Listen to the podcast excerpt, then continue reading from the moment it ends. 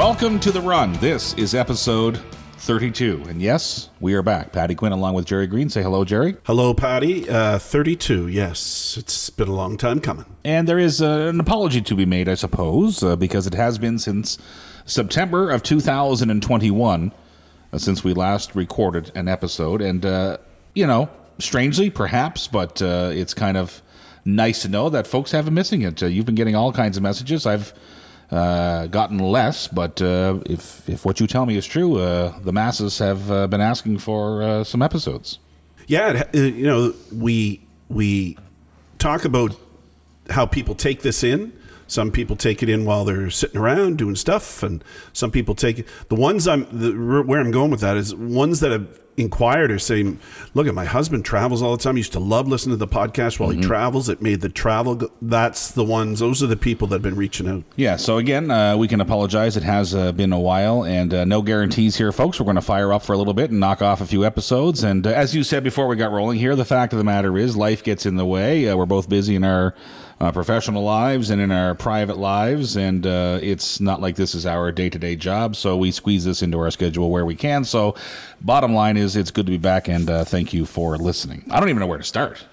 you know, where, where do you start? Here? What did you have for lunch today? No, something like that. Well, it, but no, go ahead. It is. I mean, where do you start? I mean, it's uh, it was technically September 11th when we did uh, the last podcast, and so a lot have, has happened. So as we always do, we turn on the mic and whatever on our mind, that's what we talk about, and maybe talk about the things that happened during the winter that we found amusing or interesting for storytelling. All right, before we get too far into this, and I forget, uh, I want to give a shout out to uh, Victor, Jody, and Trenton from Eastside uh, Creative Center and uh, Creative Grounds. Nice little setup here since last we were here. We got some comfy chairs, nice little, uh, would you call that a coffee table if you were writing home? Or? I would yes, Okay. industrial one. and uh, the heat is on, and uh, all the equipment is here. So we always appreciate their hospitality. And if you're on the fly or uh, perhaps taking your break, uh, we do encourage you to stop by and uh, have a little uh, beverage, uh, hot or cold, and a little treat at uh, Creative Grounds on Wellington Street. Now, as we reference food, and you said,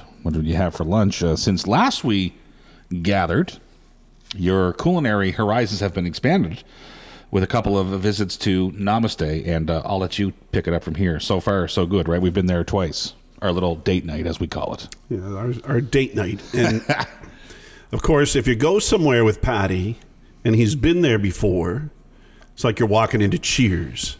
Oh, hey, Norm, come and sit down. Does that bother you? No, Okay. but that's just what happens. Yeah, I get it. And um, and so, thus, if he's been there before, I'm going to work off any recommendation that he might have. What's on the menu? Mm-hmm. The only thing I knew of Namaste was their butter chicken. Yeah. Butter chicken. You said that with a question mark. Butter yeah, chicken? bec- I was sure it was butter chicken. Yeah. and uh, have tasted that as a takeout, but never ever actually sat in the restaurant and had them bring the things that you like, which is that appetizer thing, whatever it is. What's it called?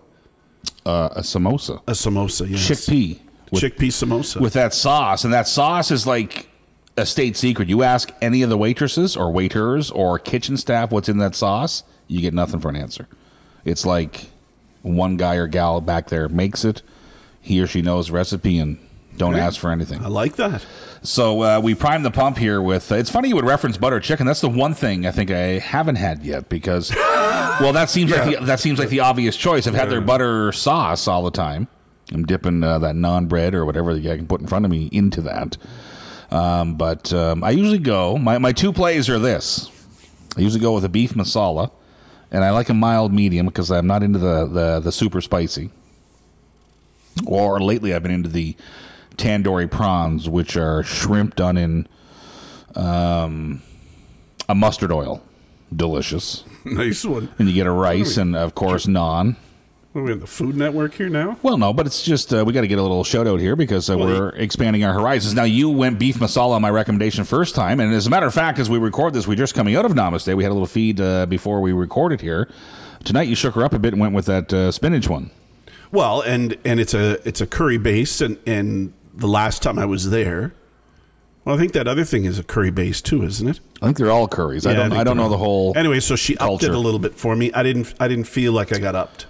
I didn't feel like if I I didn't have any beads on my forehead, which would mean that I'm I've been moved up a level. You want to be sweaty, is what you're saying. well, I've had curry where I've had been sweaty Where have you- on, on my forehead. Where have you had curry before? my sister's a great maker of curry. a maker of curry. Well, specifically curry chicken. Okay. She makes a great curry chicken, and she likes spice, and thus everybody else gets spice. A- And as we reference Namaste here, uh, we're, we're coming out of the, the throes of COVID here. Uh, just a gentle reminder here no matter where you're listening in from, believe me, folks, there are many restaurants, pubs, taverns, eateries, uh, cafes, shops. Uh, that uh, maybe you haven't been to over the last uh, couple of years for obvious reasons, or maybe they've been down to half capacities, closed by times.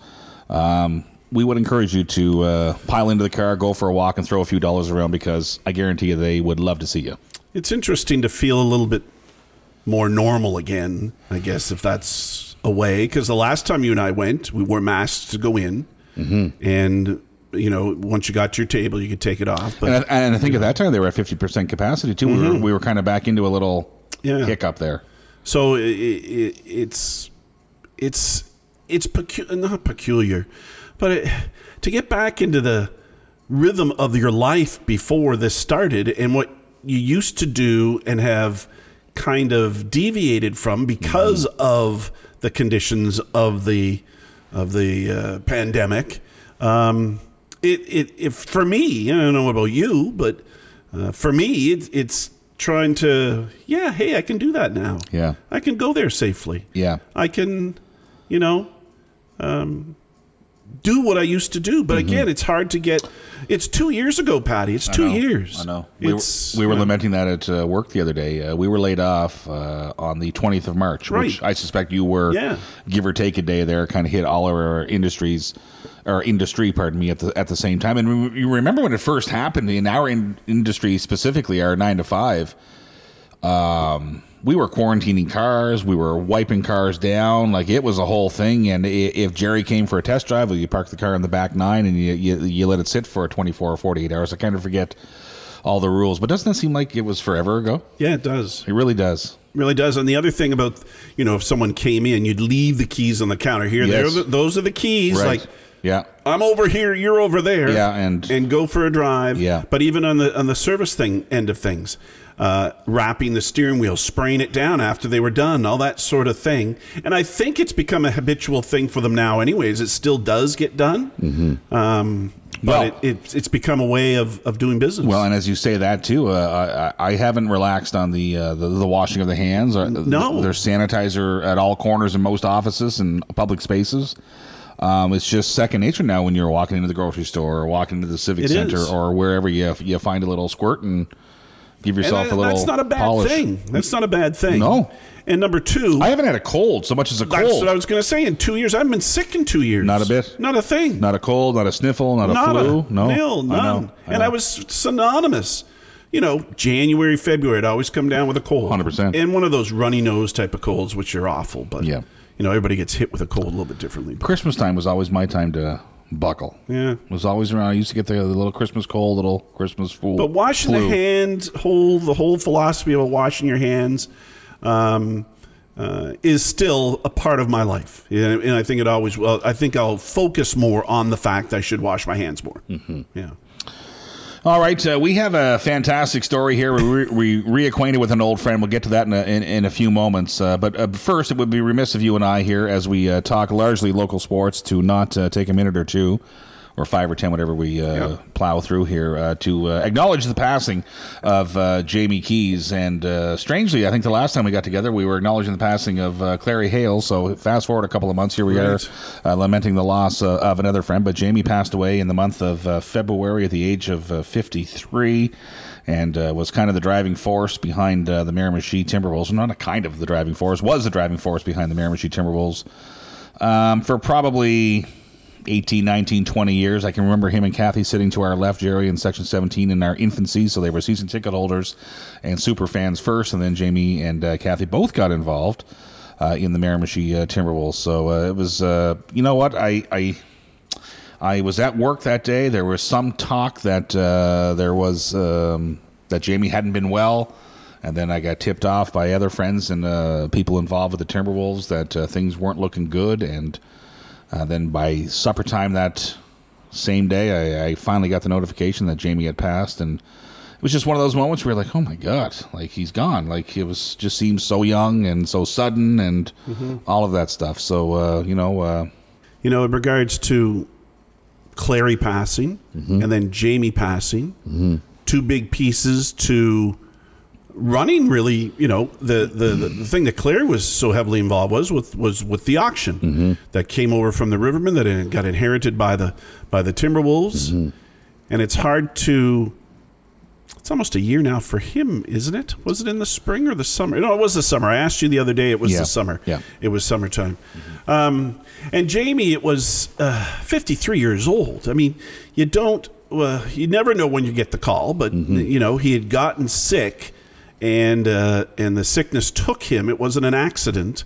Um, and all of a sudden, someone's gone. And it, it makes you reflect about, again, and we talked about this with Claire, you know, you just sometimes you, you figure your day to day. You never know from time to time what you might catch and how you might get ill, or somebody you know might get ill and f- suddenly uh, not be in your life, and how important it is, you know, to live each day, as they say. Well, in the spirit of what you're saying, I have two friends. Uh, one has a fight on his hands. Uh, the other has uh, is experiencing some sudden uh, vision loss. And uh, you know, I, I look in the mirror myself. I'll, I'll be 46 in the month of March. And, you, and to your point, you kind of go, okay, well, now I'm around in that corner now.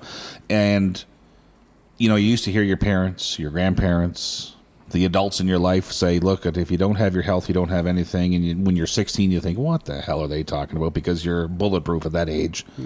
But now you realize, oh my God, I'm getting there now. There are a few more creaks and rattles and Tell me about it. Getting going in the morning here. I take about an average of eight Advil a day so I can get my sneakers on. I say that jokingly, of course, but And as I, same thing, as I get older, yeah. and I see people passing that are in their early late 60s into their Mm-hmm. 70s, I sit back and think, how much time do I have? Mm-hmm. Everybody seems seems to think I'll live till 95. Yeah. My mother will be 94 this week this uh, this summer, and she's a tank. Yeah, you So they say, oh, well, uh, you got her. You've Yeah. got her blood. As we say around here, you come from good stock. Good stock. but it makes you reflect about, you know, your longevity, your Mortality. mortality, and uh, it's a real eye opener. But certainly, my goodness, a shock to the organization and the people that worked around him and with him. Um, Ourselves to, to have him go, yes, Yeah. to have him be gone all of a sudden, not be on the stool that he sat on every Right. every game and and delegated from there with the big smile on his face. You know, and see him up in the bar after a game for a beer Yeah. or across the street for a wing, Wing. at, at uh, Mike's Bar and Grill. which wings did he like? He liked the I think something about wings. chicken wings in general. No, no, but he's certain- there was a concoction. There had to be some. Oh, they told me that there had to be some ranch. There had to be some hot No, sauce. I thought it was about the size of the wing. No. Oh, really? Who makes the He liked the flats, or he was a Mike's guy for sure. Yeah, he was a Mike's guy. Anyways, uh, look at uh, Jamie Keys, uh, who passed away uh, last month. Uh, we're certainly uh, waving at Jamie's uh, wife, Kathy, and uh, family, and certainly friends, and of course, the Miramichi Timberwolves. And it was just another little um, narrative of the season from hell for the Miramichi Timberwolves. Look at let's let's call it what it is. The Timberwolves were on, on the low side of things here as far as uh, wins and losses and and, and talent. Just one of those rebuilding years, and that's nobody's fault. It just is what it is. That's the ebb and flow and the nature of uh, the junior hockey game or sports in general. Um, so you were having a, a an off season that way. COVID was in and out and up and down. We had some cancellations, some closures, some some long gaps in between games. You harken back to the month of October, and uh, not to dwell on this, but it is part of the story of this year. They were involved in that fatal accident just above Boiestown in the the village of our community of Astle, and and and then Jamie's passing, and it was just you're like, how much more can these kids take, and this organization take? And here a week ago, doesn't the uh, sewer lines or whatever the civic center uh, failed us, and the water backed up into the Timberwolves dressing room and the coaches' room, and the, and the area that most fans don't see when you're at the civic center.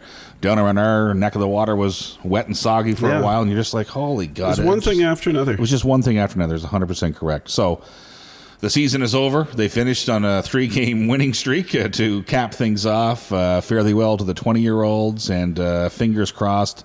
That uh, things uh, do come back and back in a big way. And there is some, let's call it what it is, there is some gray area right now. Uh, it's been a down season for all of those reasons and many more listed above. And uh, there is some off season work to be done to get the good ship Timberwolves um, back on the rails. So much so. I mean, follow along here, folks. Uh, it's been two years since we've had an auction, a golf tournament, and that spring fling dance. Right.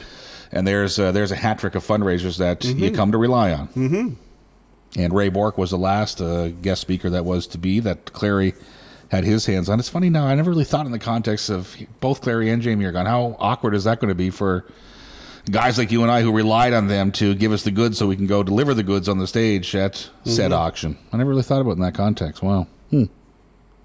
So there is some talk that the auction is coming back. I do know who they are in negotiations with, and it will be a, a dandy if uh, So it's not Bourque.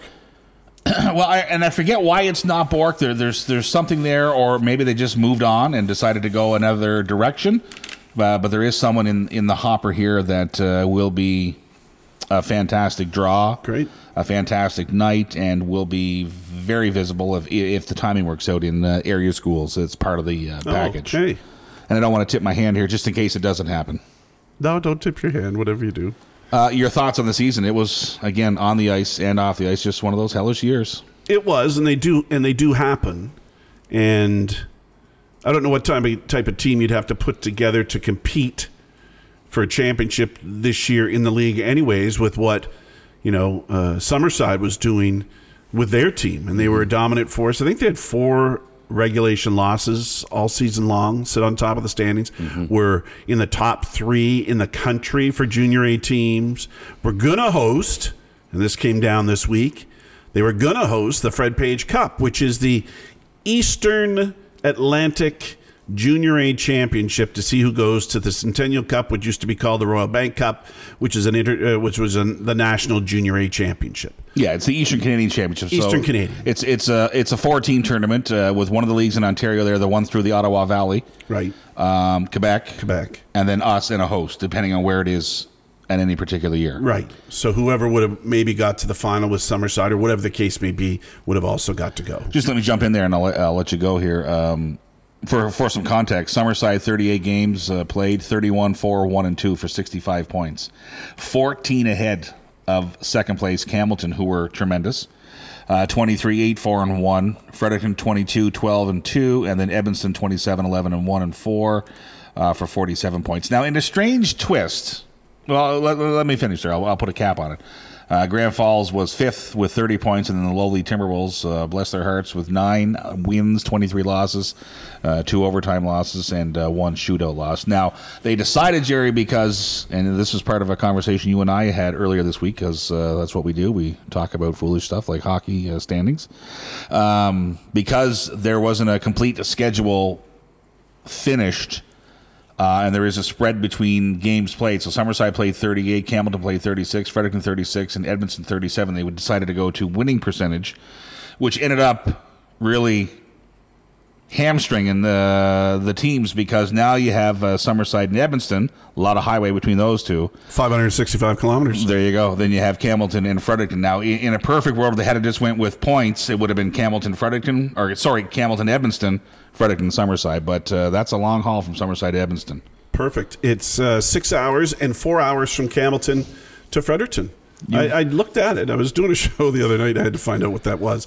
I think it's 375 from Fredericton to Campbellton. Yeah, and it's just uh, for Phil folks in here, you glazed over that really quick. Uh, your other show, uh, go ahead, give yourself a plug. Oh well, we we Chris uh, Dobson and I do a show on uh, Rogers TV, and you can get it on uh, YouTube as well. It's called Sports Quaron TV, and we do a somewhat pardon the interruption type of format of which we cover a lot of subjects, be it uh, uh, local, national, international uh, subjects that are in the news in the world of sports. And we've been doing it. Uh, we were told the other day it's the longest running show on Rogers right now in regards to being updated every week. We do a show every week. Holy and shit. And not everybody, not all the shows that are carried on Rogers have a chat, for instance. You're familiar with that show that is done here locally and Judy Loge is involved. Veronique they don't always do it every week. We do our show every week. So is Corn TV a, a play on the pandemic? Yeah. So post pandemic, you got to shake that up again. I uh, that's what I asked, and I don't think now that it's branded that way, it's got to continue that way. I guess. What was it before, or was it before? No, it was always that. Like it was a quarantine sports show. So this this was devised by you and Dobson during the pandemic. Uh, no, uh, Dobson created it with uh, Charles Alskamp, who is the uh, general manager of Rogers in New Brunswick, programming manager. And uh, at first, he was having um, different people on, and of course, then when he once he discovers what a talent Green is, he said, "Well, he's got to be a big part of the show. He's got to be on all the time." Oh my God! Because as you know, Jerry Green does his research and has material. He does. He comes prepared. You're talking third party here, I know. um, and, and many opinions too. Oh, lots of opinions. lots of opinions. And I and I'm and you know me again. I can be passionate about my opinion. Mm-hmm. So that's. It seems to he uh, I- him and I have good banter. You would be shocked to know that I am familiar with that Jerry who draws a line in the sand on certain topics. I'm, mm. I'm familiar. I've met that Jerry. Are you familiar with Pardon the Interruption Yes, on ESPN? Tony- Tony and Kornheiser Kornheiser. yeah. Yes, yes. I, I feel like you're talking down to me right now. I didn't know if you knew of it. And so our format is like that, but we've changed a few things. They have what a, like a toss-up section where they say, uh, "Who do you like better, LeBron or whatever?" We- Jordan. We, do a debate this segment, and then on the when they do the final wrap-up, we call it the wrap, and we hit a number of subjects really fast. well, in the spirit of this conversation, then why don't we uh, invite uh, Dobson moving forward to join us on this? Well, why wouldn't we? I, I can't imagine why. Well, let's walk before we run, as we always say. Yeah, that's right, too. Yes. Yeah. Here we are back after s- what six, seven months. Well, since September, and that's what that's Yeah. the uh, That's the ninth month. And we're in the- three. That's six months. we're in the third month of this year. almost seven months. Yeah. So we we, we got to get our own we get our own lives in order before we invite anybody else to intake. Eh? Um, so, just to put a cap on the conversation uh, uh, of Maritime Hockey League, so Billy McGuigan and the Summerside Western Capitals loaded up, made a run, been there before, done that. We're going to host the Eastern Canadian Championship, the Fred Page Cup by name. It gets canceled. However, there still is the Centennial Cup, which there are nine junior A leagues in the country, and then your host for a total of 10. So, presumably, Jerry, two divisions of five. And, excuse me. So I- whoever wins the Maritimes, well, I would say this is, uh, and and I don't care. I have no toe in the water. Uh, when the Timberwolves win, I will certainly care. Um, but it seems like the obvious thing to do. Now you just got to win your league, and you're off to the Nationals. Yeah. and cut out that little bullshit uh, third week of May uh, series somewhere. as we've seen with this pandemic, things have changed and will never go back again to Right. what they were doing. And Right. this could be one of those. Yeah, this this seems like one of those. Yeah. good I, ideas. I think it makes great idea. and then you're fighting. Well, you're fighting every year to win, but there's always a carrot dangled in front of you here. Like, hey, we we win this league, we're off to the Nationals. Yeah. And then imagine the year it's hosted in our league. That'd be just incredible. So, would you know if, let's say, Summerside wasn't hosting, then they had to go to uh, Quebec. Quebec to to play in the Fred Page, and they win the Fred Page. There's a cost to do that, and then there would be a cost to go to the Nationals. They're not subsidized by any sort of uh, the the Canadian Junior A Hockey League to get them to where the Nationals are. Is there any money exchanged in any way? Is it all come out of their coffers? That's a lot. That's a fair question. I don't have an answer. I, although I would say, let's assume that the Summerside Western Capitals were to host a Fred Page, Fred Page Cup and win it. I would think, and I, I'm just shooting from the hip here. I would think there is some money set aside from the league to help out with the costs. Oh, if you're hosting the Fred Page Cup, No, no, no. I mean to go on to the to the Centennial Cup. There has to be uh, some contingency plan there. yeah, it's got to be. Because I mean, the reality is you spend a pile of money to Yes. get to get to that point. sure. Off the ice, on the ice, the whole nine yards. Yeah. talked about that the other night in regards to some uh, franchises in the MHL have owners, have actual owners that are the ones that make uh, the wheels turn. You know, so And that seems to be the most plausible scenario in the year 2022. When we started, uh, can I take this for a second? When we started when I say we, the Miramichi Timberwolves started in 2000 and 2001. Um, you know, a board, a community-based team with uh, some local sponsorship was kind of the way things were handled, Right. Um, and it worked. And then all of a sudden, it stopped working, and the league got bigger, and the arenas got bigger, and there was more at stake, perhaps. They And paid players back then. oh Christ, was yes. players being paid. It's a whole different scenario now. Yeah, it's a whole different scenario now. The model does need a little tweaking here. You and I aren't going to solve all the problems. Uh, there is a school of thought, and I tend to default to it. Historically, yeah, someone closer, to, more closer connected than I might take exception to this. Historically, the Maritime Hockey League has been of an uh, an older league. You'll you will see at an NHL draft kids taken from BC a lot. Alberta, and then as you work your way east, less. We've always been a bit of a showcase for the 19 or 20 year olds who get spun out of Quebec Major Junior Hockey, OHL, WHL, points beyond, for a little look see for the University League Right. here in Atlantic Canada, mm-hmm. which, again, are, you could make an argument that is probably more often than not the better of all the CIS leagues. So, um, I'm more of a fan of getting younger. Younger means your costs are lower um, because you're not ponying up. You're not trading assets. You're not trading the the famous future considerations. Uh, I mean, there's no future considerations other than an envelope or an e-transfer of money. That's by and large what a future consideration is. It's seldom Jerry Green 16 from wherever. Um, so I would make the case that the league has to get a little bit younger to be more healthy and more attractive to those community groups that are still running the team, i.e., Mayor Miramichi, or those owners who are dumping money into his or her team in whatever market it is. Well, I'll take the opposite point of view. Okay. And the reason I do that is because I've seen a lot of the players that are 19 and playing in the queue on the third line or the third set of defense and all that and won't get to play in the queue as a 20 year old. Where do they go? Where can they go? Do you, are you saying that junior A in the Maritime should get younger or junior A overall should get younger? Now, referencing your BC Junior A League and your Alberta Junior A League, those are big money leagues, and BC specifically is where players go to hide or go to hide for a year before they go to a college of which they've been looked at, and that's what they're going to do. So they're going to mm-hmm. play Junior A one year and then go play in college, university, college. I'm talking about U.S. college. D But- ones. So hang on, I agree with you to this point. so then, if you make, uh, and you say we're an older league, we're an older league. We've been established a long Hey, time. I but feel like we are. Maybe we're not. we're an older league because we're allowed to carry. Each team's allowed to carry eight 20 year olds, and so those are those players that uh, can't be kept on a Quebec Major Junior Hockey League team because they can only carry three, and you carry impact 20 year olds because you only get three of them. Right. And the other little footnote here for folks that don't follow it as closely as you and I, those kids can't go to the university system like the kids in BC and Alberta because those schools consider junior hockey in Canada to be of the pro nature. Right.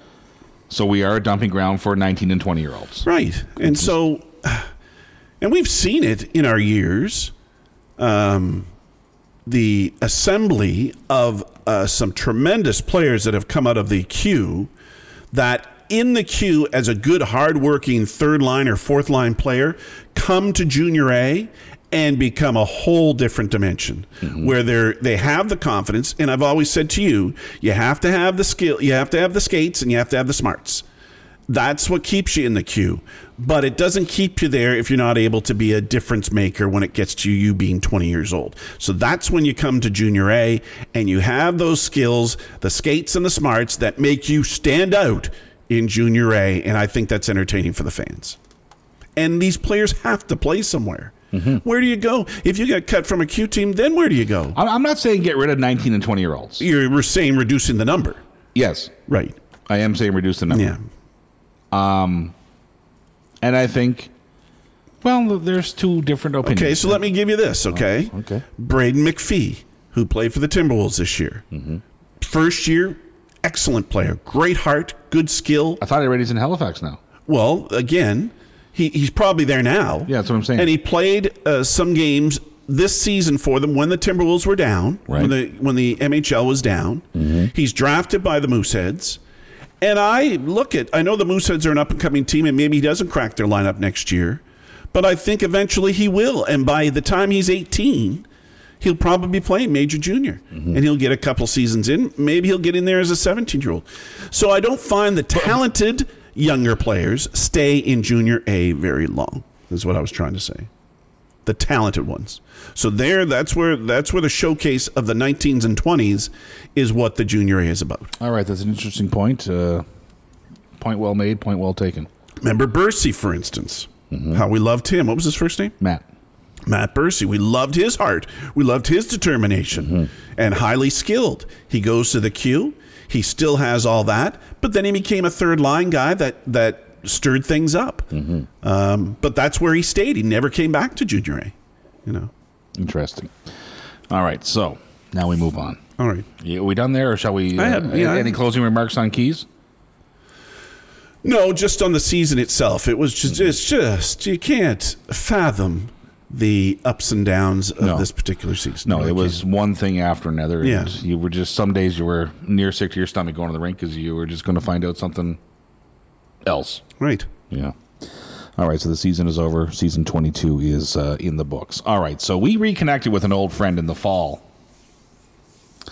Uh, the old friend being Rankin Campbell, former captain of the Miramichi Timberwolves. Beautiful kid. His brother uh, Dawson played here as well. Also a former captain of the uh, Miramichi Timberwolves You know better than I. and they have uh, pooled their resources and uh, continue to share a passion for hockey, specifically junior hockey. I'm really painting a picture here and setting the table. So out of nowhere, I get a note uh, from Rank, and I kind of forget uh, how it started. Probably Yeah. just a Facebook message, I suppose. Yeah. And they were having their home opener at the uh, fairly new uh, Kent North Imperial Center. Okay. Well, you, there there's a junior league. Yeah, yeah, but hang on, Okay. this is Kent North Imperial Center. I'm getting there. Yeah. Okay. Uh, am I saying that right? beautiful. K and I C. It re, it was re, it was built after the other one burnt down. It took a long time to get it Right. built, but it's a beautiful facility. Yes. So, so here's the deal: new team in Richibucto. Um, they do play in a league with uh, two other teams, being the Kent Coyotes, who play out of Cocagne, and the Moncton Vitoes, who obviously play out of Moncton. And then there's uh, three teams from the island: um, Kensington Ah. and two others. Yeah, I don't remember them. All. don't remember them all. All right, so a total of six teams. It's kind of a mishmash league, and there didn't seem to be a whole lot of um, coordination by times. Uh, the the the information Mm-hmm. Structure. structure from the, word. league Yeah. itself. Yeah. Um, you know, you, you would look for standings and updates online, and it was slim and none sometimes. But anyways, uh, that's neither here nor there. So I get this message: Hey, look at uh, new team, want to hit the ground running. Not pinning medals on our chest, but uh, we've been down this road a few times. So Rankin says, "Would you consider uh, coming down to work the microphone?" I said, "Well, listen, if I'm going down and bringing green," and he said, "Yeah, yeah, for sure." And of course, he remembers both of us. So we end up in uh, Richibucto, and uh, we don't know what we're walking into. We get to the rink. What would be an hour before the game, I suppose? well, first night, first night, yes, we did. Yeah, and we're looking at the parking lot, going, "Holy shit!" Uh, to the Full. point where I think I said to you, "I think we're late here. I might, have, I might have messed up here." Exactly. because you couldn't imagine that an hour before there was this many cars in the parking lot. In Richibucto, no less. You get in there, and the place is bananas, like bananas. Bars full, canteens full, seats are only on one side of the arena, relatively full, and we're like, "Holy heck!" And uh, our story does not was not the first, or not our first trip down, was it? Or was it our first trip down? I think it was. Yeah, I think it was. All right, so the, the game night pressure is on of Richibucto Rangers with beautiful uniforms, Oh, no, just no. like the Yeah, New yeah. York Rangers. Yeah, to, to Dawson and Rankin and the rest Right. of their uh, executive or partners, whatever, uh, is to their credit, um, they are doing shit right. These kids are well equipped. Um, they're well treated. Everything is new. The the shine of a new helmet and gloves and jerseys. As I've said to you many times when we were down there, they don't miss a thing. They don't miss a thing. They had a mascot who went on the ice, skates and everything. Had it had the name of the mascot on the back of the jersey that the mascot wore. spotlights, all kinds of great, interesting things. Right. That we're thinking outside the box for a, a, a, a team playing in a league of that. Beautiful merchandise, hoodies, Beautiful merchandise. hoodies and caps and Yes. t-shirts. And again we're talking about a, a, year one junior b hockey team in Richibucto and two rankin and dawson's credit again. I'll say this a few times. They are doing shit right from minute one. As you reference the uh, mascot there's a little connection there. You you picked right up on the name donnie Right. and to fill the folks in here because they're all senior hockey folks Well, Donnie- uh, will remember this was it Laren? Bear, what is it? Laren? Laren? Laren, yes. yeah. Yes. And so even the minor hockey teams at Richibucto are called the Bears. You know that, right? Right. So what's the connection there? This is a little Well, bit. again, connecting him, the Bear, Donnie the Bear Laren. Oh, okay. That's so. where it- so fill me that's in. what I, that's what I, thought it did. I need to be educated on this guy too. So he was a senior hockey magnate. Oh yes, uh, their senior hockey teams playing out of Richibucto for many many years. Um, a different league. I don't know if they were functioning when the Packers were functioning. I think they were, but in a different league, like a Southeast type of league, maybe a, a senior B rather than the Packers and Charlottetown and Fredericton were senior A, something like that. But uh, out of the old barn there, and then that barn burnt down, and and uh, took them a long time to get this facility, which is beautiful. Right. So folks who remember uh, Mr. Laren, uh, his name and legacy live on in Richibucto. To their credit, again, uh, the mascot is named uh, Donnie, and and the fans who were there. Uh, it, I missed it completely because I, I didn't pick up on the connection, but you were quite delighted that they were acknowledging this gentleman, and the, and the fans bought into it too. Yeah. because you introduced Donnie, and Donnie comes out. Yes. Um, So so so there's the background. All right. So we get to the rink. We get set up, and outside of Dawson and Rankin, and we met Tyrone Sock. Uh, Trey Lewis was there the first night. Um, outside of those four, we're flying blind here. We don't know anyone, Right. and no one knows us. So there's a certain degree of anonymity, which you like, right? you know, it's nice to walk into a rink and there's no expectations or anything. You just you, you get your game sheet, you get your roster, and you grab a microphone. Well, that was the other thing. I walk in first night. Mm-hmm. Rankin's got it scripted. Yeah. It's all done. Mm-hmm. What we're going to do here, who these are the sponsors. This is your introduction for mm-hmm. the opening night. Mm-hmm. These are the people that are going to be on the ice. Everything typed out beautifully. Huh? And then intermission things that we're doing. And then remember the first couple of nights he, after the warm up on Oh. the sounds on the mic, I'd come out of the penalty box and stand on the ice with a player that he sent over, and I'm supposed to ask him a few questions. Rankin's written the questions. Now you know me. Yeah, yeah. I have my own. yeah, yeah. Don't be giving me those those box. I have questions. questions. I'd like that, and I used context from those Mm-hmm. questions. But again, yeah, here's Patty Quinn, number four on defense. Patty, you got a big game tonight. It's the opening night. How you feeling? Yeah. you know, and he's over the loudspeaker. It's just like you're, Yeah. you know, they really did it well. Again, things are being done right. Yeah. For the fourth time I've said that. Um, so here's the other thing too, as uh, outsiders that we were, um, there's a nice mix, and it was nice to see uh, as they reach into the community. There was, uh, of course, your Anglophones, your Francophones, and a big contingency of fans from uh, nearby Elsipogtog First Nation. So they they know their market. They know their market well. There's a oh my gosh, Jerry, I don't want to say half, but a certain high percentage of their roster is of uh, First Nations and Elsipogtog. I would think you're close to that, Yeah. forty percent to fifty percent. Right, and most of these kids uh, would have a last name, as we look at it as outsiders, that would be from the area for sure. Right. So things are being done uh, at a level that we didn't expect. So we're like, oh, we're in good hands here. Just- Cole Augustine, he was their star all season he long. was a dandy, yeah. So all we got to do here is deliver the goods, and we have done that before. Not pinning medals on our chest, but uh, you know, you've done one opening ceremony. You've pretty much done them all, Mm-hmm. uh, save for uh, you know a few little odds and ends. They tend to play out the same everywhere you go in every sport. So we get the game going. I forget who it was. Was it? Uh, it was Kent that first night. No, it was one of the PEI teams. Can't remember. Yeah, doesn't matter. Doesn't matter. A little footnote too: uh, the referees, because they're flying blind, they come over. They're happy to see us because we're known to them. They're known to us, so there's a comfort level there, and they're like, "Okay, we're in good hands here. This is going to go well." I think you're right. Yeah.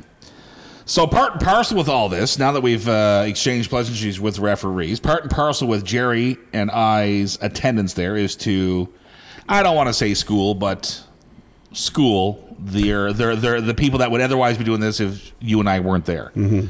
Uh, there's a young girl who's a rink rat and a young boy who's a rink rat. We're you know talking to them. Here's what to do here, and we're doing deducted time and you know, announce the goals and give it a punch and uh, announce your penalties, and Shots. shots, of course, and all the all the trappings of a game that uh, people take for granted. There's a lot of things happening at ice level that uh, make sure that you're well informed and well entertained. And we're taking them to school on this. Uh, the young girl is in charge of uh, the sheet and clock, and the other gentleman is in charge of the music. I don't know who would have been in charge of the microphone out of those two, Jerry, uh, in your absence, but I uh, think they had a, another backup to us that is a something to do with a podcast or something in the Oh, area. no, you know what? Uh, we met him. He used to be on the Life Radio Network up here. Uh, yeah, right. I forgot Right. about that. He's uh, down in the works in the school district down there. Okay. Yeah. Shit, I forgot about that. Good, Yes. good memory. So we get through the opening ceremonies. It, it goes well, to your credit. Um, you know, red carpet, the whole nine yards. Beautiful, And the beautiful anthem singer. the, the lady that sang the anthem Oh. just Can't remember her name. Robichaud was it? near blew the roof off the place. Just incredible performance. Yeah. And we get through the first period. I'm laughing already. Well, So- we're not through the first period no, yet. Yeah, so we, we the, okay, the puck is dropped. Sorry. And I, I'm going to set this up, and you can go for the kill here. I'm going for the kill. Yeah, because you saw we saw the same thing from two very different perspectives, and we won't use names here. Okay, so this is where this takes a little turn for the for the worst folks, and this you can't imagine that this happened in the same night, but it did, and this is a night in our life. So halfway through the first period, one of the uh, crew members that we are taking to school here uh, announces that uh, there is uh, to be a trip to the bathroom, and I'm like, cool. And he's like, no, no, I like I gotta go, and I'm like, all right. And for the third time, he goes, no, like I really gotta go, and I'm like, listen.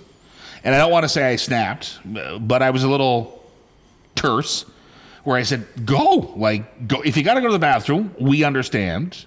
This ship is sailing. Mm-hmm. And if there's a whistle or two without a tune because you don't because we don't know how to use your laptop or your playlist or mm-hmm. whatever, mm-hmm. what odds? Yeah. No one's going to notice here. Yeah. He'll be back in five minutes. Right. Your average trip to the bathroom in the rink Right.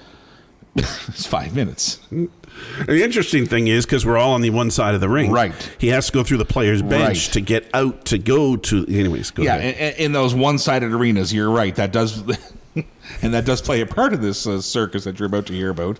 Uh, because yeah, you got to go the long way, right? There's only facilities on one. s- But we did on say to him side. as he left, "Look, go right out that door, right at the end of the arena there. Yes. and just put something in the door so it doesn't lock behind you. Right. Thought he was going out to go to the bathroom. Yeah, have a quick leak and Right. come Be on back. Yeah. Yes. So time is going on, the play is happening, and I remember the uh, young girl goes. I think she called me Mr. Quinn, believe that or not, to the point where I said, "Hold, hold her here now. Pat, Patty's fine." She goes, "I'm worried about Mr. X," and I said, "What?" And she said, "Well, he hasn't come back from the washroom yet." And I looked down because he was closer to your end of the box uh, than he was mine. And I was like, "Holy shit!" You know, out of sight, out of mind. I didn't even realize there was no tunes being played. And I think the guy that runs the off ice operations did come over and say, "Listen, boys, how come we don't have any music here?" And we're like, "Well, the computer's locked up, and the, the lad's gone. We don't know where he is." And pardon me for this, but I don't care where he is. We're doing our job. We're you know we're delivering what we have been asked to deliver. Correct. Period expires. Doesn't matter what the score is. I think the Rangers were behind a goal or two. Doesn't matter, and uh, we decide to go outside and investigate as to what has happened here or where our friend is. You want me to go out through the door here first, or do you want Well, to pick it up give, from here? You can give your point of view, or because we figured where is he? Mm-hmm. We walk towards the door and we see it's ajar. We still see it's you know it's- jar. It's, a it's not you know he's put something in the door. It's a puck. okay, Yeah. and okay, you can describe what you see, or you I I can Now, for folks listening who've ever been to the Richibucto Arena, the Kent North Imperial Center, um, so we're on the uh, on the bench side. So we're on the opposite side of where the light stanchions are. We're on the dark side of the moon here. Because when I went out that door, I was like, holy shit, it's dark out here. Yeah, everything's on the other side. Everything's on the other Yeah. side. We're staring way off in the distance. There's a there's a the, the French school in town, whatever that would be called. Right. I don't know, but you can see the lights off in the distance of the French school. But uh, again, the point being here, and it does play a part in the story. We are on the dark side of the arena. I hop out and I'm like, holy shit, it's dark here, and you're right behind me. And all of a sudden, I heard, hey, and I near jumped out of my shoes and I looked over and I said, what the hell is wrong with you? And all I heard was, I'm naked. and I said, what? And our friend goes, I shit myself. and then I'll let you enter into this circus. So with that, of course, when that happens, Patty loses it. Mm-hmm. He doesn't know what to do, and he goes into some sort of trance. I don't know what. Yeah. I step out behind Patty. So just let me jump in there. I'm not the best guy to be around in those moments of need, and you saw that firsthand. well, because I showed you where he, what he deposited. I Yeah. said, "Look at this. A big mound of shit. There was two of them. Yeah. Again, don't get too graphic, but one more solidified than the other. This poor kid exploded. He exploded. I, Bless his heart. hey, I think I've done it before, oh, but we've not been outside. there. No, we've been there. I no, I've managed to get to facilities. So we're outside. We walk out the door, and there might be a light on the side of the arena that lights up some of the area there. It's not pitch black because we can see the we can see the mess. The mound. We can see the mess. So we have the mess here, and we see some pants over there. so, so Patty's dying, and as usual, I'm very inquisitive. I Yes. want to know What happened? Here? what happened. Yeah. What led to this? And what are you what are you doing over there? And and he was calling his mother mm-hmm. to come bring him some more pants because he made a mess of his pants. Well- and I imagine he pulled them down and some got on his pants. I don't think he's in his pants. So here, here's my rec- here's my recollection. Let me jump in here and, and tell me if you recall this as well. At one point, I remember him looking around the corner of the arena because he's unclothed Right. at this point, and From the the, clothes from the waist down. and the clothes are destroyed. Well, see, I, re- I it's funny you would say waist down because I recall all I remember seeing was the light of his cell phone and his Bonar Law baseball cap. I think he just peeled everything. But but that's my recollection. Maybe I'm wrong. I was in blackout mode. I know that. of course, I walked around. Get out of here! Get out of here! Yeah. I'm naked. Yeah. And it's black on the other side of the. of so the so further to what you just said there, I did have a moment. I don't know if we've ever discussed this, and, and if we did, remind me that we did. But I remember having one moment of clarity where I'm thinking, I'm looking back at that door at the rink because now we have a local kid who's naked, and there's shit everywhere. And I remember having one moment where I was like, if anyone else comes out that door, no one knows Green and I, and this doesn't look good for us. You never told me that. no, that. we never had that conversation. No, I did no. have that one moment where it's like, this ain't, this doesn't end well for us here. The thing also that happened here was the um, the girl who does the clock got out there before we did, and she stepped on his glasses because Yeah. his glasses were on the ground. So, so again, everything went flying here. so then she went to the Rangers dressing room to find the trainer, Right. Because here he was, his pants are a mess. Mm-hmm. He's around the corner on his cell phone trying to get a hold of his mom and really upset. He's upset. Hundred percent. And and look, we're, we're not. This is a funny story, folks. But we're not making fun. This kid, this kid was in bad shape. Here. Yes. he, he was taking this hard. Sorry. And, we're, And- we're not. We're, and that's why we're not using a name. We're not making fun specifically of the kid. Just the situation in general. Well, and what happens after is is the reaction of Patty. Right. So just just just to, okay. So before you get to where I get off the rails, just to recap here. Period's over. We lose the kid. We find the kid. He's covered in shit and he's half clothed. And the other kid we're working with has destroyed the other kid's glasses here. So we have this is a circus at this point in time. And keeping in mind we're we're both adults here and we're and we're both fathers and we're trying to hold this together. We're trying to make sure the young girl doesn't see our other friend who's naked. There's there's a lot of a lot of Very moving parts. traumatic, very traumatic There's a lot of moving man. parts here. And of course, uh, the the humor of it was still there for me. Like, what the, you know, like why are you and why was this and how did that and Mm-hmm. and and she had gone to go get some help in regards to something to clean himself up. Number one, Mm-hmm. Some clothing. and a pair of pants. Yes. you know. And, and then I'll, I'll, I'll fill in that hole when we get there later here. Okay, so I'm I'm what uh, and and then I'm, I'm where'd Patty go? And and over behind a vehicle. it was a black Toyota Corolla. I'll never forget it. Was hunched over, and I thought, well, maybe the mess grossed him out and he's throwing up. Mm-hmm. So I go over, I go over to see what he's doing, and he's dying from can't get his breath because he's laughing so hard. and really, you really kind of had an episode there where you just you said, "I don't know if I'm going to be able to catch my breath." I know it's freezing cold too. I have nothing going for me here. I can't catch my breath. I'm dying of laughter here, and I, I, I went specifically away from this kid to, to just so he didn't have one more thing to be pissed off about. Right? I just kind of went and laughed in my own world, and then because he really didn't. He was really. Uh, the stuff coming out of him was just too funny. I mean, not had come out of him, but Mm-hmm. Yeah, was coming out of his mouth. I know. of the things he was saying. So when I started to laugh, what, what got can I what tipped the scales for me? I was laughing, and maybe as an adult, I probably shouldn't admit that, but I just admitted it. I'm off in the in the weeds here, near ready to piss myself because I, I can't imagine the pickle we're into here.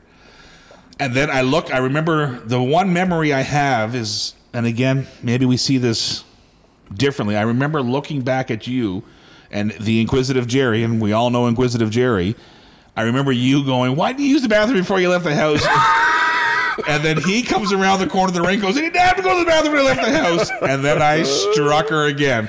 I just remember you giving it to him, and he gave it right back. Yeah. I didn't have to go to the bathroom when I left the house. Yeah, I'm not. I wasn't sympathetic. Uh, I should have been more com- compassionate and or uh, empathetic or sympathetic to his situation. So before we get to my little calamity, uh, what what about my hat? You have a recollection? of my- Okay, so Quinn is is is beat red.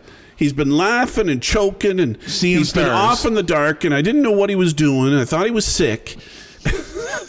and we have to get back in because the period's going to start. And I said, he comes out of the dark and oh jeez. I said, now watch out for don't step in it. Yeah. And he, I said, where's your hat? I don't care. I'm going in. I don't care what my hat is. I'm not going back. Somehow I lost my ball cap. I don't know. So we get back in the rink. Sure enough, he left his hat in the rink. Yeah, yeah. And didn't lose it outside while he was choking and gagging and could care less of that hat anymore. I did puke behind the Toyota Corolla Yeah. too. If we're, if we're playing all our cards, I absolutely did puke. yeah, those matzo sticks you had before the game. Yeah, that was a bad call. The, mo- the were just merely a rental. So, just before we get back into the game, um, again, no names. Uh, are the the young girl that we're working with did find someone who came out of nowhere, and this lady here is like a superhero. When I laughing again. When I when I first saw her, I just remember going, Jesus, where did this one come from? Because she had a brand new Richibucto Rangers hoodie. She had a pair of those. What do you call those? They're not Uh, track, track pants. pa- well, uh, splash pants. Yeah, yeah, like all hockey teams and sports teams Yeah. wear when they're traveling there, so they're comfortable. And she had some fresh towels and she- Toilet paper. She had toilet paper and paper towel, and she had a Gatorade bottle too. Like Mm-hmm. this lady, I'm like, where did this one come from? I remember her name too, but it, it doesn't matter. She was a nurse by trade. Yes, so yes. she has seen this rodeo. Right. few- She knew what to do. Yeah, a few times. But the, her, his little friend that was working with us was the one that went and made her aware what was going on. right. So fast forward, we get through Shitfest. 20, We're just giving him. We're just giving him a hard time. She's gone to get help. Yeah, yeah, we're we're of no consequence or no help here whatsoever. Shitfest 2022 is coming to an end, and we realize, holy shit, we better get back into the game. So we get back into the game, and no one knows what has happened to us. And there's, I don't want to say a delay, but all the players and coaches are on the bench, and we're making our way back. And I remember Rankin or Dawson, one of them, again, it's sketchy, going, is, there, is everything okay? Like there's no music during the intermission. There's nothing. Nothing. we didn't know how to work his stuff. And they're like, is, is everything okay? And I'm like, "N- no, no, no. You got to hear the story. I said, we're real far from okay, but let's get the rest of this game done. Sounds like a line from And Pulp even Fiction. the and even the ref, I believe it was Melanson, if memory serves me. He was like, "Are we- "Are we good here, fellas?" Because again, they come back onto a fresh bead from the Zamboni, and we're not there. And he goes, "Everything good?" And I'm like, "No, no, no." But we weren't late, but No. they were ready to go. but go drop that puck, Yeah. and we'll tell you this story later. So then, of course, the story I think hit uh, the coaching staff before we told them because of the fact the trainer lady was out and had to take care of that situation. Well, but but here's here's So- another little footnote, and I remember looking up at the time there was 4:28 left in the second period. I'll never forget that number as I look up. 428 in the second period, our, our friend makes his re-debut here. He's he's reappearing out of nowhere, and I could see out of the corner of my eye here that there's a commotion to my right, which is where he's coming from with the bench because he's got to go through the bench. And I said, Jesus, Murphy, look at this coming like nothing has changed in his life. He's got his fresh clothes on. and then he gets right back into the bench and he starts going, "Let's go Rangers!" And I'm like, And we act well, Of course, we didn't. We didn't uh, uh, bring it up again. It's Oh, never no. spoken about again. No, no, no. We never. No, we've been down multiple times Yes. since. No, we never broached the subject with the young lad. But again, folks, that And a good music man he is. oh, one of the best. Yes. He, he can read a room. Yeah. That, that guy. He knows what to play, when to play it.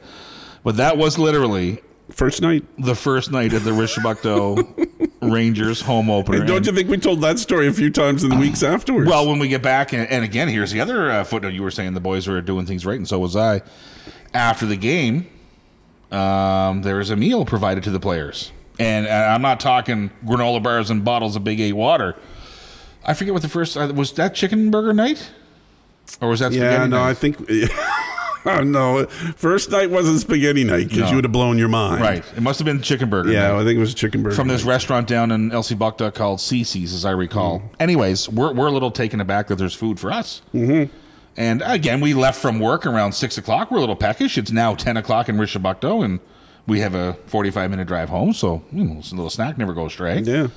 So we start eating the burger and having the fries, and now the rest of the guys are coming in, going, "Guys, like, what the hell was going on over there?" And then we had to go through the whole story again, and they're like, "No, that didn't happen." I'm like, "Oh, oh no." No, it's legendary now. Yeah, it's It is. It is an unbelievable set of circumstances that uh, led to a hu- hopefully, folks, a humorous, sympathetic story, but very humorous if you were there and and your reaction as opposed to mine. I was a total opposite of you. Oh, my god. I was like, what? You know, I was I was irritated by the fact that he Did had- this. that he did this and had his pants all down. I can still. I'll, Not irritated, but inquisitive. I will. I will. Aggravated might be a good word. Yes. I. I will never, as long as I shall live. I'll wait till you swallow that bottle of water you're having a sip out of right now. I will never forget, as long as I shall live, looking back and you going, "Why didn't you have to use the bathroom before you left the house?" And he, the way that kid snapped at you, I didn't have to use the bathroom before I left the house. I was. That's what sent me over the edge. I was like, "Look at him over there getting into the argument now." and the lad is what, 15? He's a high school kid because he had the Yeah. monologue cap on, so Yeah. he's just a kid. I know. And here. So he was trying to get a hold of his mother to come and bring him stuff, and he couldn't get a hold of her. He had his cell phone in his hand, so it's lighting up his face. Yeah. He's around the corner And- looking around at us. And the poor guy squinting at his phone because his glasses have been dis- his glasses. Have, glasses have come off and they've been stepped on. oh, But she was out there to help and didn't know that his clo- his glasses were beside wherever they were, and she st- oh my god, it was it was unbelievable. just a You can't write that stuff. no. It was just a comedy of errors. And, and you know what? Think about this. And again, it's funny how things will line up. If we don't go to that game, we're not sitting here right now telling this most ridiculous story. And look at you have a, a, a cannon full of stories. I have a cannon full of stories, but this one here has jumped into my top five. Like at some point, I'm going to be somewhere, and they're going to say, "Quinn, tell us the Richibucto story," and we're off to the races. That's what it's called now, the Richibucto story. the Richibucto story. But of all the games we went to, and we must have gone five times, That's an interesting question. At least five times. at least five times. Yeah. Every time we knew there was a game, we looked forward to it Oh, absolutely. because of the atmosphere. The Yeah. the the well, they they treated us Way above average. respectfully. Yes. uh, way above average. They they respected our opinions about what we were seeing, Mm-hmm. not only player wise but atmosphere wise and presentation wise, Mm-hmm. because they know we've seen it a lot of hockey and a lot of stuff like that. And the fact that the facility was beautiful, easy to get to, quick trip, we're there and back. No disrespect to the Miramichi Timberwolves, but I, what I, what I, what my takeaway from Rankin and Dawson and the rest of the guys and, and the gals involved in the Richibucto Rangers is they are very acutely aware that although it's a hockey game and that's what gets the people there, they're very acutely aware that they want to be entertained as well. There is stuff going on in the intermission. Huge 50 50s. huge 50 50s. They were giving away cash there at one point. Um, this would be no secret for anyone who's ever been there. Bar sales at this arena are insane. Mm-hmm. Like they're look at I. I don't think I'm wrong to say this. I, I thought a bomb went off that first night when we were when we were walking back to the dressing room side. The cans of beer and and and and, and general canteen stuff. Like they had a good night. The village of Richibucto's canteen and bar had a, a history maker of a night for sure. Yeah, beautiful lighting, beautiful sound system, and a Zamboni driver. Oh my god, this guy precision and quick. quick. He it's unreal. He's We like put what did we put? Fifteen or eighteen minutes up for the intermission. Well, listen, we're okay. That's very good. I'm glad you said that. So we're used to 18 minutes. You've been in the Civic Center. That's the book rule. Mm-hmm. This guy here does a beat of ice in about six and a half minutes and doesn't miss a strip. Like this guy's pulling left turns at Talladega. This guy is a legend of the Zamboni. Not, uh, not the most friendly guy, but he can get the job done. Well, one of the things I noticed the most is that the teams are ready to come out long before 15 minutes is up. Right. They're And- out there at 10. Right, and so we we that's right, and we started dialing back what we were putting up for time because again, it's a, there's really a, it's I don't want to say it's a no league rule or no rule league, but Right. it's, there, it it, it kind of you can do your own thing. If the intermission was 12 minutes, no one would give a shit. If it was 20 minutes, no one would give a shit. It just kind of happens. Well, and there was a couple of times where uh, even the on ice officials didn't quite know what overtime was about in the league and, and how to Right. conduct it. Right. So it, it was fun, though. The whole time we were there, we And- had a great time. And as you reference officials, uh, maybe because the Avenir Center is a huge facility, you've seen it way more. I've only been there once for a hockey game. Um, and of course, we live at the Miramichi Civic Center, but uh, all the refs are quick to point out that there's no shortage of atmosphere from their perspective when they're on the ice. And of course, that gets them going as well. right. They, they want to hear the crowd and be yelled at. And Well, they told us at one time um, the Kent Coyotes played at the Cocagne Arena, which is an old arena, old big barn, Yeah, arched ceiling. it's been years since. I've been down there. and that there is no fans there unless the Richibucto fans come. Mm. Right. And that's what happened a lot this season. The, the- Right. the people followed the Rangers to Cocagne. That's a quick trip. What do you mean Why by not? What do you mean by arch ceilings? Like, would you consider the LBA, LBA arched? I'm trying to understand what you mean. no, that's this is one of those those barn type of Oh, I got you. I got you. It's an old old barn. I remember the la- the one of the main. Well, I think it was the last time I was there. Oh no, Lauren might have played out of there. Um, when the uh, Tommies went down and beat the Clement Cormier Cavaliers uh, to win the New Brunswick championship. Jesus, 1989. I was doing play by play on top of the on top of the Zamboni uh, roof. 1989. Yeah, ran You- a, you were ran a phone you- cord you out of the doing- office. You were doing that in the old 790 I told you that. Yeah. Wow. I told you that. Just story. yourself? Yeah. Wow. And I was supposed to take and they- commercials, Did, did they win even. it down there? They won it down there. Yeah. Yeah. Cool. Yeah, it was. It was. Uh, that, that was one of the memories I have from there. But I'm, I'm sure Lauren played out of the Cocagne Arena too. But it's an old. It's an old facility. It's it's maintained, but um, not as comfy and cozy as you know the Imperial Center there in in uh, Richibucto. So I've never really done a deep dive here, and here we are plugging the shit out of the Richibucto Rangers here. Well, of course, we're in Miramichi for folks who uh, are listening in from abroad. Um, we do have a Junior B program upriver, as we would say it around here in Sunny Corner. Um, if the moon and stars were ever to align, I don't know how or why there's two separate Junior B leagues in our province, Jerry. Uh, it's bewildering to me. Um, I don't know if geography. there's one on the west side, one on the east side. I, I know, and then Sunny Corner in the middle, Yeah. right? But if if Sunny Corner could get into this Richibucto action, Yeah. oh, it would be just bananas because those kids wouldn't know what hit them when they hit Richibucto, and they draw great crowds in Sunny Corner, but everywhere else they don't. Excuse me, and you would have to think if there was a close game, i.e., Sunny Corner Cocagne, that you would see some residual fans from the visiting team heading up to uh, Sunny Corner way. Right. So I, I, I hope somewhere, somehow, somewhere down the line that they get together and figure it all out. And I think overall they had a, a successful season, and it ended up the three teams in New Brunswick, which would be uh, Kent, Moncton, and Richibucto, had a round robin play down to see who was going to go to the final. And Richibucto was very close in doing so. They were playing their best hockey in the last 10 games of Yeah. the season. And I remember when we were there, I think they had lost three or four in a row. And the main focus of the Campbell boys was we just got to get one under our belt so the boys get some confidence. Yeah. We just got to get one under our belt. Yeah. Um, but in the final game that we saw was toe to toe with the best team in the league. Well, that was out of out of Kent. You and Newman. I didn't see. I wasn't at Oh, that right. game. The, And the last game I saw was that overtime win. That was incredible. And this one was an overtime win for Kent that if Richibucto would have got that extra point because they were adding points at the time, might have found themselves in the final as an expansion yeah. team. So so here's a little caveat to that, as you say, getting points. Uh, so when the onset of the playoffs happens because of the way they placed. Moncton first, Kent second, Richibucto third in this division. Let's call it the New Brunswick division, for lack of better.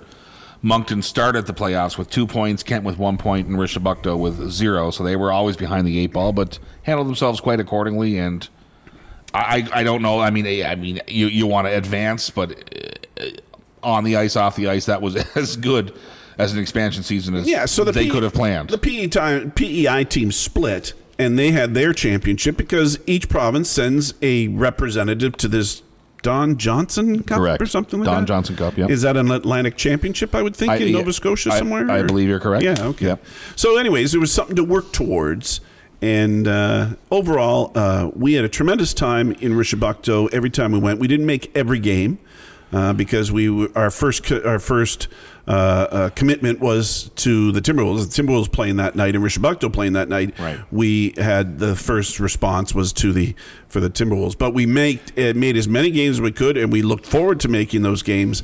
And they, I think they they overall thought they had a pretty good season, successful season themselves. And just one little food footnote: um, spaghetti night uh, was incredible. Just a little individual portion, Yeah. uh, with a garlic bread on the side. and you're just like you can't imagine. You're sitting in a and Richibucto eating delicious spaghetti. It was a perfect night out. And as Patty referenced, he didn't he couldn't make the last game, and Stephen Newman, who is a clock wizard, uh, they needed a clock person, and of course I went down, and we came to an agreement that we tell Patty that we had spaghetti Yes. on the last night and let him chew on that for a while that he missed that game. Right, I was over visiting my son in Fredericton on his March break from UNB, and the boys are texting me going, "Quinn, you missed spaghetti night." I'm like, "Oh shit, I missed." We were really trying to rub it in.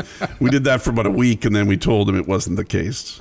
Yeah. All right, so thanks for listening in here to episode uh, 32. It is uh, good to be back. I'm sure you'll agree. Oh, look at you and I in regards to uh, uh, talking to each other about this, that, or the other thing is second nature, and it's it's fun to share funny stories uh, in a in a more widespread uh, way, I guess, because we have told the story that surrounded our episode here today uh, to many people, and have got many uh, resounding responses to Oh, it. it's it's always well received. yeah, there's no question. Uh, so thanks again for listening in. Uh, your regular podcasty stuff. Not to bore you down with uh, logistics here, but if you can give us a a, a like and a share or a, a rating or a review.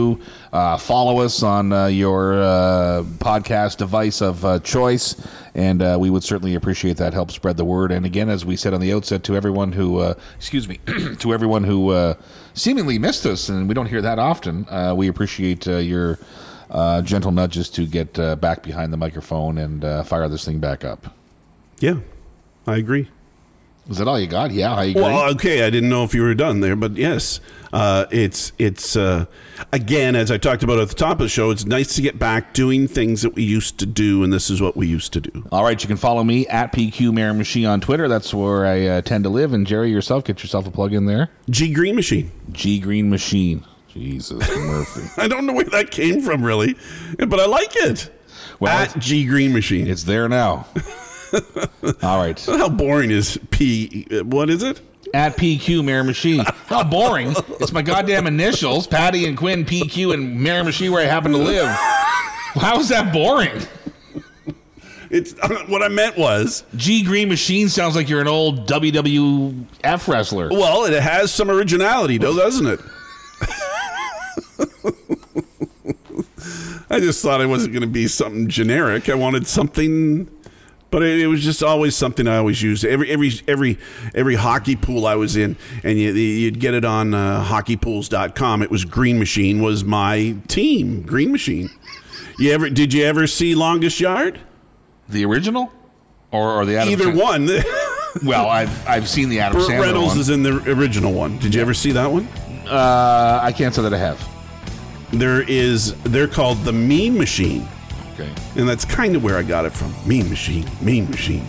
The inmates were called Mean Machine, dressed in black. And anyways, so that's kind of where I got it from. All right. Thanks again for listening in to episode 32 of The Run. Thanks to Victor Jody, Trenton, Eastside Creative Center, and uh, Creative Grounds. We're good for now? Yeah, that's great.